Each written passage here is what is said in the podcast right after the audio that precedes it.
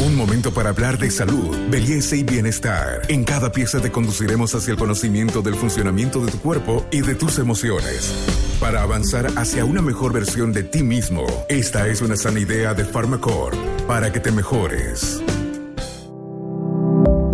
Soy el doctor Juan Miguel Lezana, especialista en medicina interna. Vamos a hablar de los antiinflamatorios.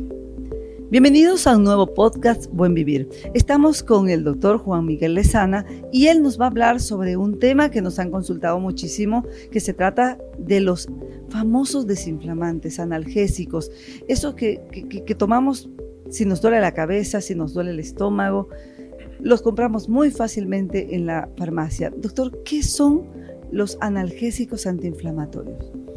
Son sustancias ¿no? que van a hacer que disminuya la inflamación y el dolor de, de alguna parte del cuerpo en sí ya.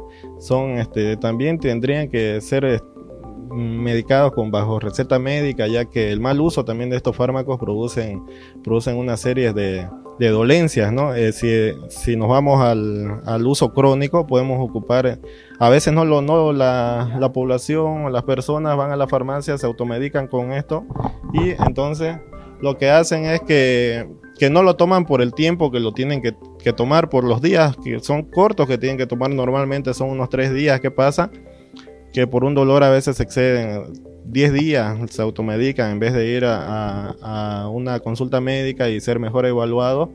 Entonces esto va a hacer que se lesione la mucosa gástrica.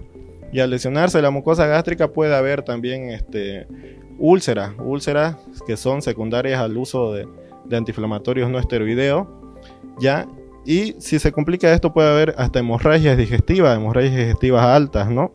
Donde esta úlcera va a sangrar, va, va, puede, puede dar pueden vomitar sangre, puede ser una hemorragia digestiva baja también. Esto se da mayormente en las personas de la tercera edad que por dolores articulares crónicos se automedican y lastimosamente llegan a estas complicaciones. ¿Ya?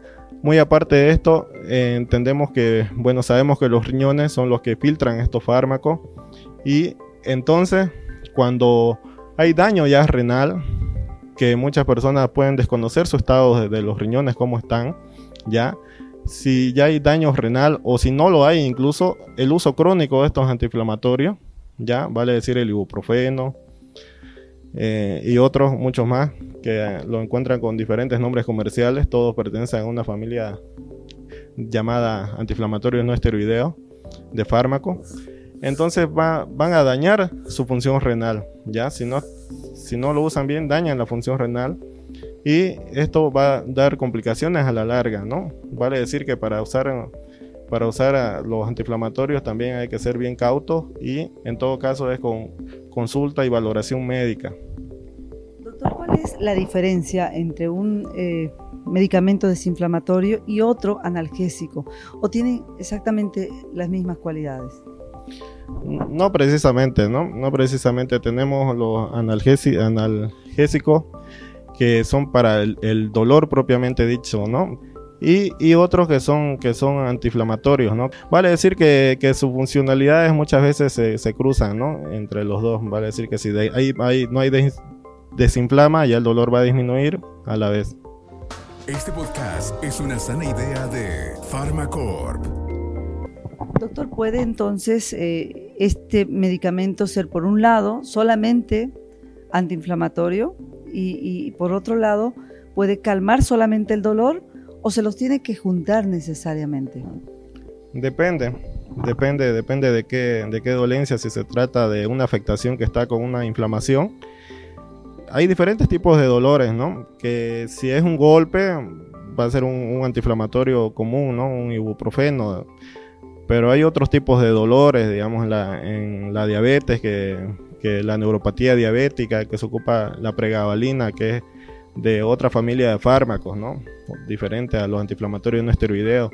En otros casos de un dolor de muela se ocupa más los que son el, tramadol, que es, son fármacos de diferente función, ¿no? Más dirigidos a la analgesia. En común hay algunos que son más dirigidos hacia la analgesia, que significa hacia el dolor, y otros que son más dirigidos a la inflamación, ¿ya? Doctor, ¿cómo debemos nosotros dosificar estos medicamentos? Hay gente que los compra indiscriminadamente, automedicándose y los usa, por ejemplo, por toda una semana o por 10 días, le vuelve a doler y lo sigue utilizando. ¿Cuáles son las formas adecuadas de utilizarlo? Y si tiene que ver, por ejemplo, el peso de la persona, como, se lo hace, por ejemplo, con los antibióticos. Depende de muchos factores, ¿no? Depende de si estamos hablando de una persona de la tercera edad que no, no tenemos conocimiento de su función renal, ya va a ser diferente la dosificación. Si estamos hablando de un niño, va a ser totalmente diferente. En cuanto a la duración, depende de qué, de qué medicamento específico, qué antiinflamatorio específico estemos hablando. Ya, pero la duración normalmente, en la mayoría de los casos, no tendría que exceder los tres días, ¿no? En el caso del ibuprofeno cada 8 horas, en el caso del diclofenaco es cada 12 horas, pero depende de muchas variantes para dar una respuesta concreta. En todo caso, lo que se aconseja es una valoración médica y una exploración física. Doctor, ¿y hay eh, alguna diferencia entre la forma de utilizar esto de acuerdo a la edad, por ejemplo, los niños y los adultos? ¿O debería también ser bajo supervisión y lo que usted dice, máximo, máximo tres días? Sí, hay mucha diferencia en cuanto a la dosis de los niños, la duración y también eh, de, de los adultos, ¿no? Vale decir que para usar estos fármacos se necesita se necesita una valoración médica para la seguridad, ¿ya? Porque hay muchas variantes que para dar una respuesta concreta. Doctor, y si nos puede explicar también para que la población entienda, ¿qué son los antipiréticos relacionados con estos analgésicos antiinflamatorios que cuando los tomamos nos baja la fiebre? Sí, los antipiréticos son fármacos para la fiebre, ya que también la mayoría se metabolizan en el hígado y bueno, mal utilizados, aunque son tienen un margen de seguridad importante, o sea, un margen de seguridad que nos permite, ¿no? Permiten incluso automedicarse sin que haya mucho peligro, pero en algunas algunas veces sí, sí se puede exceder erróneamente de las dosis, ¿ya? Y causar una hepatitis medicamentosa.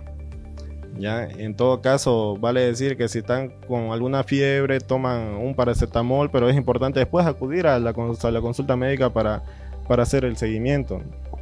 Doctor, ya para finalizar, eh, si por ejemplo tengo un dolor de cabeza, ¿Es recomendable que yo tome solamente el calmante, el analgésico, o necesito que sea complementario antiinflamatorio pensando que puedo tener alguna inflamación? ¿Esto no es correcto? Explíquenos al, respecto. Bueno, si hablamos de dolor de cabeza, no podemos, podemos hablar mucho sobre el dolor de cabeza, ¿no? Si es un dolor que aparece de forma súbito, o sea, de forma brusca y es intenso y es un dolor muy, muy fuerte, ¿no? Hay que sospechar una, una rotura de, un vaso sanguíneo, ¿no? Lo que se llama una hemorragia subaranoidea, ya que con peligro de, con riesgo de vida.